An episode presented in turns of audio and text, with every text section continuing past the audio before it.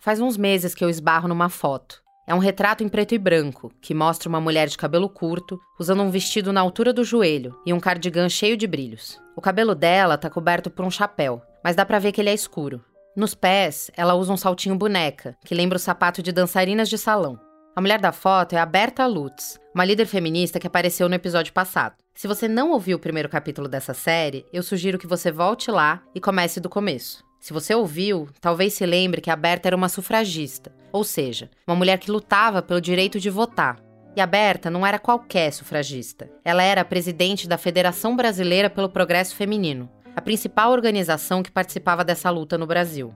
Na imagem, a Berta está subindo uma escada de madeira para embarcar num aviãozinho. A impressão é de que alguém parou ela no meio da subida para tirar foto, e ela se virou sorrindo e segurando a saia que ameaçava levantar com o vento. O avião parece saído de um desenho animado antigo. É um teco-teco onde só cabem um ou dois passageiros, que vão com a cara no vento. No fundo da foto, dá até para ver o piloto de capacete, já pronto para decolagem.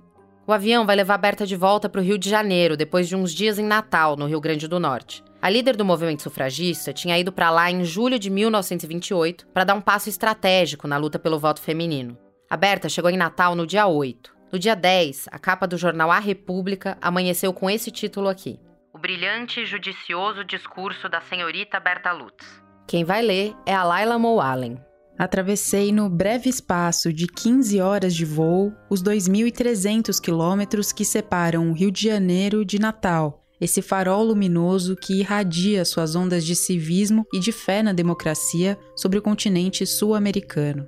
O Rio Grande do Norte era um farol luminoso porque foi lá que, em 1927, uma lei estadual permitiu pela primeira vez que as mulheres votassem no Brasil. E na época da visita da Berta, as eleições municipais de 1928 estavam se aproximando. Então, para incentivar as mulheres do Rio Grande do Norte a votar, a Berta topou passar 15 horas numa geringonça voadora cruzando o país. Hoje, os voos entre Natal e Rio de Janeiro duram em média 3 horas. E em 15 horas dentro de um avião, dá para ir até Moscou.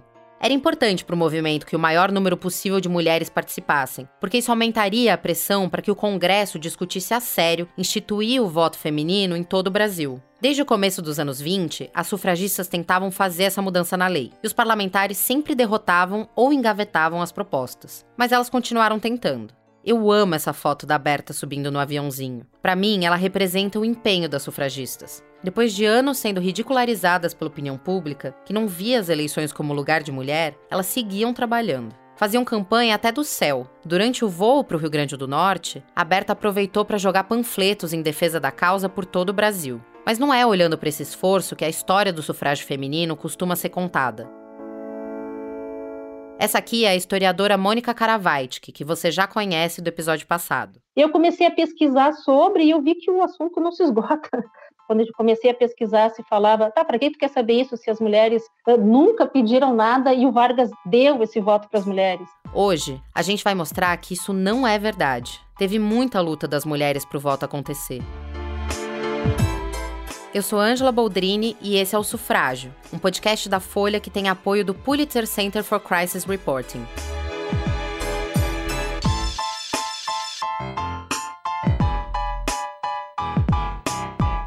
Episódio 2 Votamos. No dia 24 de fevereiro de 1932, o chefe do governo provisório, Getúlio Vargas, assinou um decreto que, entre outras coisas, instituiu o voto como direito das mulheres. Mas não é que o Vargas acordou bem-humorado nesse dia e decidiu que seria de bom tom deixar metade da população votar. Essa mudança foi parte do primeiro Código Eleitoral do Brasil, que fez um monte de outras alterações na forma como eram feitas as eleições. Apesar de ter sido publicado num contexto autoritário, o código é resultado de muita discussão e de pressão das sufragistas. De novo, a historiadora Mônica. A gente percebe que é um processo de lutas que vem há muitos anos. Desde o período imperial já tinha mulheres né, se colocando nesse espaço, reivindicando o direito de votar e ser votada. A Mônica defende que, apesar dessas iniciativas do século XIX, o movimento sufragista brasileiro ganhou força mesmo a partir do começo do século XX, quando as mulheres começaram a se organizar em associações, como a da Berta. A Federação Brasileira pelo Progresso Feminino nasceu em 1922. Durante quase uma década, ela se concentrou em tentar fazer o Congresso aprovar uma emenda à Constituição que desse às mulheres o status de cidadãs. Só assim elas iam poder votar. Para isso, elas iam de parlamentar em parlamentar, tentando arrumar alguém que pudesse encampar a causa. E elas conseguiam chegar até esses homens por uma questão de classe. A historiadora Branca Moreira Alves conversou com a Berta sobre isso nos anos 70. Até ela conta, toda essa coisa do lobby tem a ver com a, com a ligação delas em termos de classe social, né? Elas tinham acesso a alguns deputados, porque uns, ela mesma conta, né, uns tinham fazenda e o voto dos colonos era importante, aí uma sufragista era vizinha na fazenda dele, enfim, esse tipo de ligação. A Branca entrevistou a líder do movimento sufragista pouco antes de a Berta morrer, aos 82 anos. Deve ter sido uma das últimas oportunidades de ouvir essa história da boca dela. Quando eu marquei de conversar com a Branca, eu tava torcendo muito para ouvir as gravações da conversa delas. Só que não tem como. Quando que foi que, que perdeu? É, em 75 eu me separei e fui, fui, morar num apartamento pequeno. Então, tudo que eu tinha de, de livros e tudo, toda a minha biblioteca de estudos, de tudo, tudo, tudo, tudo eu mandei para a fazenda da minha mãe, que tinha um porão, e o porão era embaixo do banheiro. E simplesmente houve uma infiltração e como a gente não morava lá, até descobri a filtração. Quando minha mãe foi lá, estava tudo nadando. Ai, tudo eu, tudo, as fotos das crianças pequenas, tudo dançou. Deus seja bendito. Eu não sei do que, que eu choro mais, se é das crianças ou se é das entrevistadas. A gente não tem as fitas, mas tem a memória da Branca sobre a conversa. E para nossa sorte, ela tem uma memória excelente. O curioso sobre essa entrevista é que a Branca procurou a Berta porque queria ouvir ela para a dissertação de mestrado. Só que o trabalho até aquele momento não tinha nada a ver com as sufragistas. Meu tema de tese era as primeiras profissionais liberais no Brasil. Ela era uma delas. Ela era bióloga, né? E a segunda funcionária pública a passar por um concurso no Brasil. E ela falava o tempo todo do voto e eu não estava prestando atenção. Mas ela me entregou de bandeja. Uma frase que a Berta disse mudou tudo parece que eu estou vendo ela. Cada vez que eu falo isso, eu fico emocionado. Ela baixinha, gordinha, com um vestido assim de algodão estampadinho, tipo, é, abotoado na frente, sem gola, manga curta, ela tinha o um cabelo curto. E assim, me levando nesse portão, eu, eu quando descrevo isso, eu vejo a casa dela, numa casa um pouco no alto, na usina da Tijuca, lá no Rio, e eh, descendo a escada, assim, até o portão, um portão enferrujado, fazendo e aí eu me despedindo dela e ela diz isso. Alguém precisa contar essa história, porque nós não tivemos tempo. Aí eu peguei meu Fusca e fui descendo ali pela Tijuca, dizendo: Eita. Logo depois liguei para ela e pronto, eu estava com a tese na mão. Foi um privilégio mesmo, um privilégio. Um pouco antes de dizer essa frase que virou a dissertação da Branca do Avesso, a Berta tinha explicado como elas contornaram um golpe de Estado que derrubou boa parte dos políticos que elas tinham passado anos convencendo a apoiar a causa. A chegada do Vargas ao poder em 1930 criou um furdunço na República, bem quando parecia que o nó do voto feminino ia começar a ser desatado. As sufragistas continuavam fazendo pressão, e Brasil afora, grupos de mulheres vinham conseguindo na justiça o direito de votar usando como argumento a legislação do Rio Grande do Norte. Era questão de tempo até que os parlamentares fossem obrigados a olhar para isso. Um dos motes da Revolução de 30 era a mudança na forma como eram feitas as eleições. E as sufragistas decidiram aproveitar a chance. O voto feminino nacional saiu porque, depois de insistir muito, a Berta e as mulheres da federação finalmente conseguiram bater na porta do gabinete mais importante da República, o do presidente. É muito doido pensar que foi tão difícil e demorou tanto tempo para metade da população ter acesso a uma coisa que é quase banal hoje em dia. Eu queria muito falar com alguém que tivesse vivido na pele essa experiência de querer votar e não poder. E eu encontrei essa mulher em um dos bairros mais movimentados de São Paulo. اسمي شكرية Mansuri essa é a Chucrian. Ela mora com três dos filhos e uma nora num apartamento no segundo andar de um predinho no Braz, no centro da capital paulista. Ela é afegã e veio refugiada para o Brasil em dezembro do ano passado, depois que um grupo fundamentalista assumiu o governo do país dela, de novo. 20 anos depois de ser expulso por tropas lideradas pelos Estados Unidos, o Talibã retomou hoje o controle de Cabul em uma ofensiva relâmpago e já controla praticamente todo o território. Talvez você não esteja entendendo por que, que surgiu uma pessoa que fala uma língua totalmente diferente no meio de um podcast sobre o voto feminino no Brasil. É que achar uma brasileira que tenha vivido a experiência de não poder votar por causa do gênero ia ser bem difícil. O voto foi aprovado aqui para mulheres com mais de 21 anos em 1932. Ou seja, eu precisaria falar com alguém que tivesse mais de 100 anos hoje em dia. Por isso, eu decidi procurar essa mulher em outro país. Quem me ajudou nessa busca foi uma amiga, a Flávia Mantovani, que é repórter da Folha e escreve sobre as comunidades refugiadas no Brasil. A gente ficou pensando, e aí eu fui pesquisar a história do voto feminino no Afeganistão. E descobri que ela é cheia de idas e vindas. Uma hora pode, outra hora não pode, agora pode de novo, depois ninguém sabe mais se pode. A Flávia falou que normalmente é bem difícil falar com as afegãs, mas ela tinha um contato. Oi. Oi, oi. Qual que é a idade da sua mãe agora, Zabi? É, Chancellor? Ma, pinjau pancho. 55. O Zabiula é filho da Chucrian. Ele mora em São Paulo desde 2014 e disse para Flávia que a mãe dele tinha acabado de chegar no Brasil e que ela topava contar a história dela. De qual cidade ela é? Onde ela nasceu? Do Cabul. A Chucrian só fala Dari, que é uma das línguas oficiais do Afeganistão. Mas nenhuma de nós duas, e muito provavelmente nem você, falamos essa língua. Então o Zabi, que é como a Flávia chama ele, foi o nosso intérprete. A gente chegou no portão do prédio deles num sábado, no horário marcado, às duas da tarde.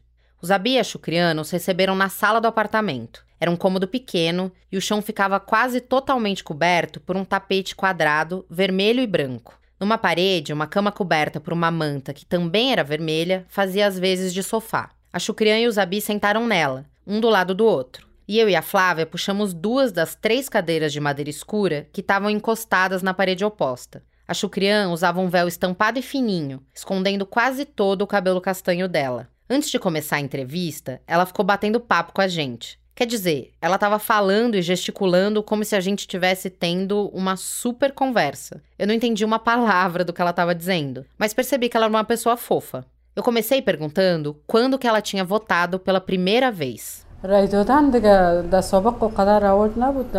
Começou a votar, sistema de votação para as mulheres em 2001. 2001 foi o ano que o primeiro regime do Talibã caiu. Ele foi substituído por um governo aliado dos americanos e três anos depois, o país teve eleições. Quando a Chucrian votou pela primeira vez, ela tinha 37 anos. Imagina isso! Eu tenho 27 anos e tô indo para minha terceira eleição presidencial. Nessa época que tipo tava muito as mulheres como uma coisa nova para eles, eles também não não estavam muito acostumados com isso. Uh, minha mãe ela trabalhava como professora e também como sistema de votação para as mulheres também. Quando o Zabi fala que a mãe dele trabalhava no sistema de votação para mulheres, isso significa que ela foi tipo uma mesária, ajudando as outras a entenderem o processo. Como a maioria nunca tinha votado na vida, elas não tinham a menor ideia do que fazer na urna.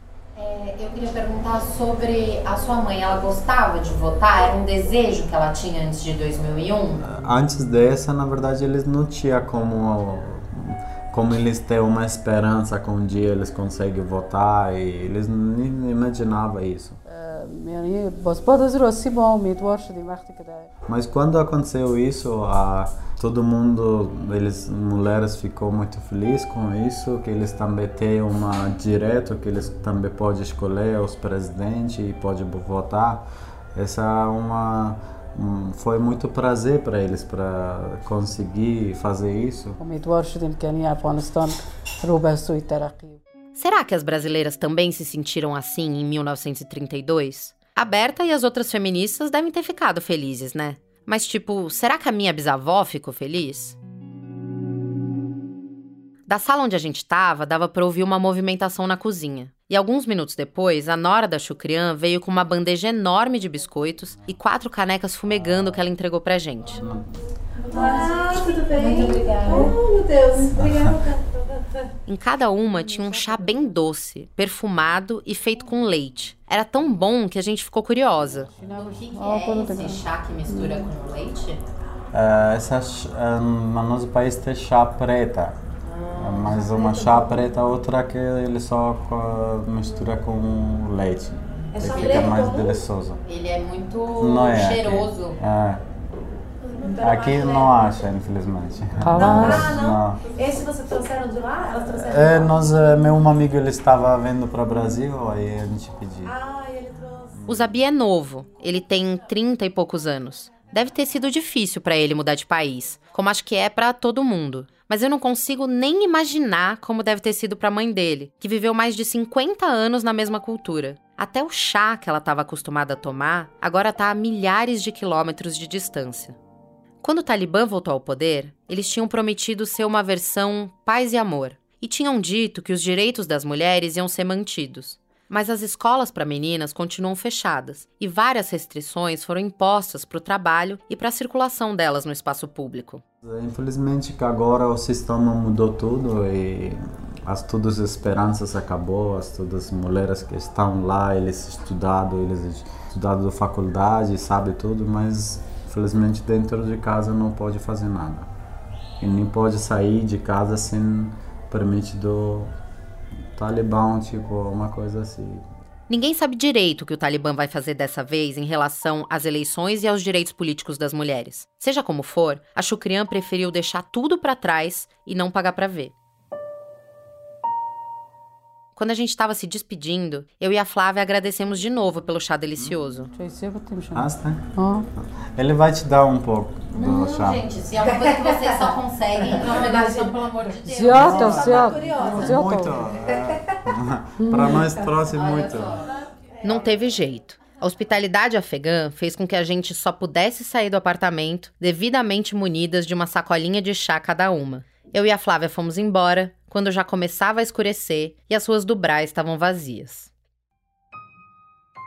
O encontro com a Chucrian me deixou pensando em como as mulheres engajadas na luta pelo sufrágio no Brasil deviam se sentir. Ano após ano, projeto após projeto, e os homens sempre dizendo que ah, agora não é a hora, sempre deixando pra lá. Até aquele dia em que elas conseguiram bater na porta do gabinete mais importante da República, o do presidente. De novo, a Branca Moreira Alves, citando as lembranças da Berta. Ela conta que a Carme Portinho, uma companheira delas, né, era prima do secretário do Getúlio. Então, conseguiram uma, uma audiência com Getúlio, é, um grupo delas, né, e conversaram com ele. Ela me conta na, na entrevista que ele disse: Ah, então eu, eu vou dar o voto qualificado, o voto para mulheres de nível universitário, não sei o quê. O governo tinha montado uma comissão para mexer na legislação eleitoral. O principal objetivo era instituir o voto secreto e acabar com as fraudes que aconteciam muito na Primeira República. Eles também tinham começado a pensar em incluir o voto feminino, só que com várias restrições. A ideia era que só algumas mulheres viúvas e solteiras, aquelas que tivessem renda própria, pudessem votar. As casadas tinham que ter autorização do marido.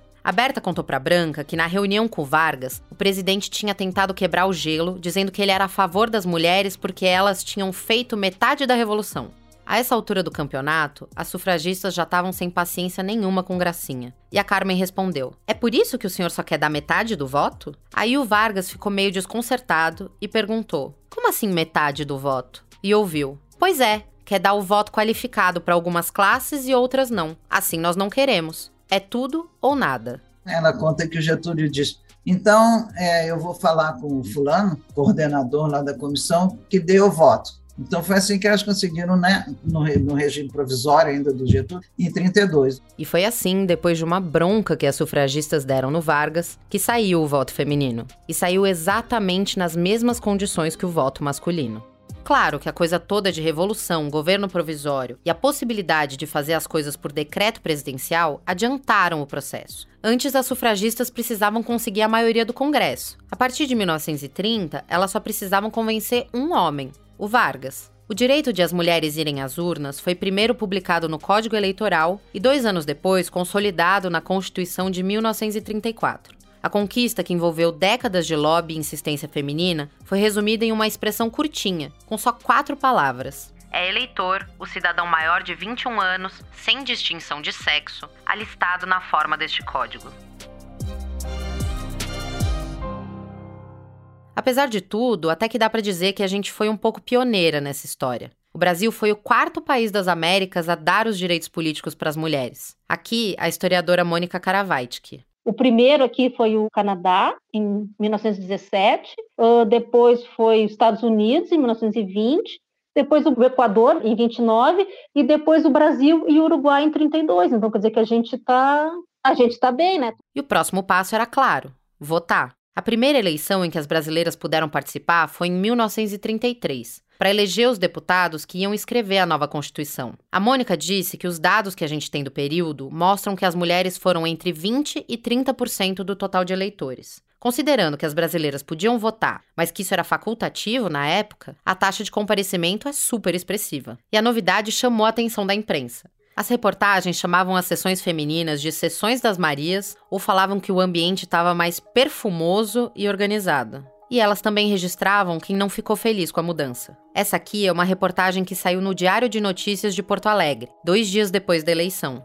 Quem vai ler é o Maurício Meirelles. Numa das sessões eleitorais, encontramos a porta, a brincar com um ursinho de lã, um garoto aparentando uns 4 anos. Perguntamos o que ele estava ali fazendo. Estou esperando a mamãe que foi votar. Então, um velho conservador que ouviu a resposta virou-se para nós e sentenciou: É, desse jeito o governo que terá que pôr uma vaca à porta das mesas eleitorais para dar leite aos bebês enquanto a mãe vota. Colocar vacas nas sessões eu acho que seria um pouco de exagero. Mas sabe o que teria sido bom de verdade? Colocar creche. Pensa comigo. Se hoje em dia as mulheres ainda são as principais responsáveis pelo cuidado com os filhos, imagina nos anos 30. Não foi o governo, mas alguém pensou que dar apoio para as mães ia ser fundamental para incentivar a participação das brasileiras na eleição. A Federação Brasileira pelo Progresso Feminino colocou à disposição das mulheres uma sala na sede delas, tipo uma creche, né, dizendo: olha, levem os seus filhos aqui que é para a gente cuidar, para incentivar essas mulheres a irem votar e não dizer, ah, porque eu tenho que ficar, né? Essa ação fazia sentido com o argumento da Berta para convencer um mundo masculino de que o voto tinha que ser estendido para as mulheres. Durante a campanha, para se diferenciar do tal mal feminismo, elas diziam que os homens não iam ter que começar a fazer aquelas funções, entre muitas aspas, femininas. Dá para ver pelas charges dessa época que esse era o grande medo deles. Boa parte dos desenhos mostrava mulheres saindo de casa, fumando, trabalhando e os homens de avental cuidando das crianças ou passando camisas. Nada assustava mais os homens do que a ideia de serem tratados como as mulheres. A Berta e as companheiras dela tinham conseguido uma grande vitória, mas a gente precisa lembrar de uma coisa: ainda existia uma restrição importante na lei eleitoral. Em 1985, por uma emenda constitucional, quem não sabia ler e escrever ganhou o direito de votar. Venceu a tese de que os meios de comunicação e a propaganda eleitoral permitem que todas as pessoas possam se informar sobre os temas da atualidade. Os analfabetos não tiveram direito de votar por mais meio século. Isso excluiu das eleições uma parcela imensa da população, e maior ainda das mulheres, principalmente das mulheres negras. Os números de alfabetização do censo de 1940 são assustadores. Naquele ano, só metade dos homens brancos sabia ler e escrever. Entre as mulheres brancas, só 40% eram alfabetizadas. Nesse grupo, a gente pode incluir as sufragistas, que eram da elite da época. Entre as mulheres negras, 14% sabiam ler. O número de brasileiras negras alfabetizadas só foi passar de 50% em 1980. A Constituição de 1988 acabou de vez com essa exclusão dos analfabetos. Mas eu fiquei me perguntando se em 2022 ainda existem fatores que podem dificultar o acesso de mulheres às urnas. Não tô falando de uma coisa tipo, sei lá, não regularizar o título a tempo. Eu estava procurando questões ligadas ao fato de serem eleitoras e não eleitores. Eu saí perguntando para as mulheres com quem eu estava conversando para esse podcast, para ver se isso era uma viagem minha ou se de fato ainda existem possíveis gargalos eleitorais de gênero.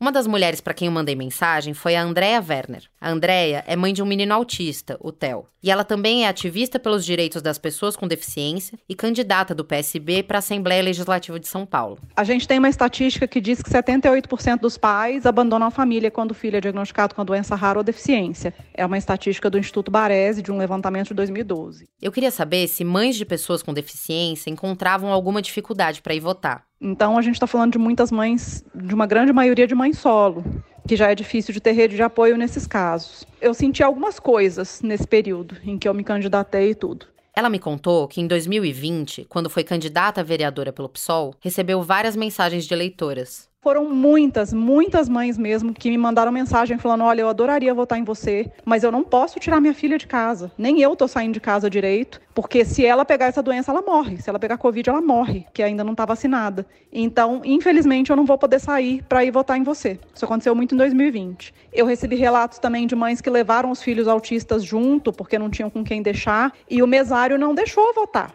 com o acompanhante, que era criança ou adolescente autista no caso. Não existem dados estatísticos de quantas mães atípicas deixam de votar por causa disso. Mesmo assim, eu queria ouvir a história de uma delas, e a Andrea me passou um contato. E aí, numa manhã de segunda-feira em junho, eu aproveitei que estava em São Paulo e fui até um prédio de escritórios no Itaim. É, meu nome é Denise, Denise Crispim, eu tenho 43 anos, sou coordenadora de planejamento e inteligência de dados e eu tenho uma filha de 16, que faz 17 daqui a dois dias, é, que tem paralisia cerebral do tipo quadriplégica. Então, ela é uma adolescente que precisa de muita assistência. Em 2020, a Denise deixou de votar porque ela não podia levar a Sofia para a sessão eleitoral. Ela não podia arriscar que a menina pegasse Covid, porque ela faz parte de um grupo de risco e ainda não tinha vacina disponível.